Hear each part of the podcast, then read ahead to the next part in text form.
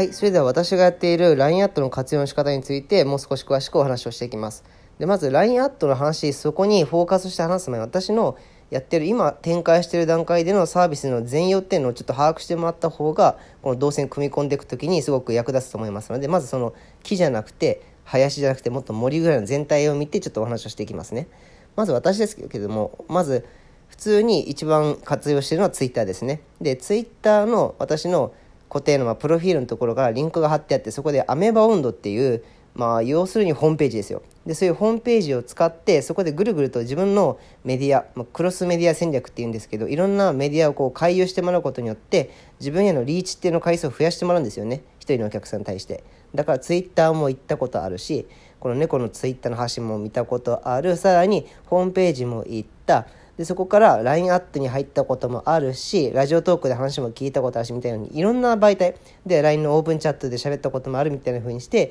いろんなところにこうアクセスをしてもらうんですよね。要するにこれまでその人がいろんな情報に触れてるわけじゃないですか。例えばノートってことに興味があったとしたら普通 YouTube とかでノートについての情報を詳しく聞いていたとかあとは Google で検索してたとかそういう広い情報のとこにタッチしてた人があプロニート猫っていうノートにあのまあ発信を詳しいしてくれてる人がいるんだな。でこの人の情報発信どんなあすごいいっぱいやってるぞと。じゃあいろんなとこ見てみようっていうことでラジオトーク行ったりとかじゃあ LINE あたりもっと詳しく相談聞いてみようとか Twitter の発信を毎日継続して見てみようみたいな風にしていろんなメディアをこうぐるぐるぐるぐる回って見てもらうんですねその中の最終ゴール地点として LINE アット実は設定してますで LINE アットに入ってくれたって方はそれはもう完全にリストに入っていくんですよね皆さんも一緒です例えば自分のブログとかなんだろう、うん、ダイエットとか自分の教えてなんかウェブマーケティングとかの商品をおすすめする時のそのお客さんのリストっていうのを集めるんですよね。でそのリストに1回 LINE アット入ってもらったらもう自分から継続的にプッシュとプッシュ通知としてこちらがお知らせ LINE を出せるっていうそういうメリットがあります。ですから私みたいにおすすめなのは Twitter、LINE、ノートってまず最初のその動線気づくのは大事です。まあ初歩はそれでいいと思いますよ。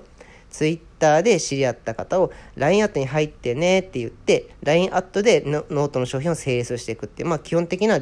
ダイレクトレスポンスマーケティングの手法ですけども私はそこにプラスして自分の媒体をちょっとコツコツ増やしてますね。例えばそれがラジオトークとかっていったとこですね。とか LINE のオープンチャットとか、いろんなそういう媒体、いろんなものを回遊して、もう多い人は YouTube やってたり、Instagram やってたり、Pinterest やってたりとかっていろんな媒体増やしてます。で、まあ自分で個人でそこを触れる分だけの、まあ、メディアっていうのを確保して、いろんなメディアを触ってもらう。で、タッチしてもらう回数が増えるほどに、まあザイアンス効果って言って、まあ、心理学の、まあ、行動経済心理学の話ですけど要するに単純接触したその回数が多ければ多いほど好感度って上がっていくんですよ。で好感度が上がるイコール信用度が上がっていくのでそういったプライベートなクローズな LINE アットにも入ってくれる。でそこでまた信用が積み重なっていくのでより濃い情報でね。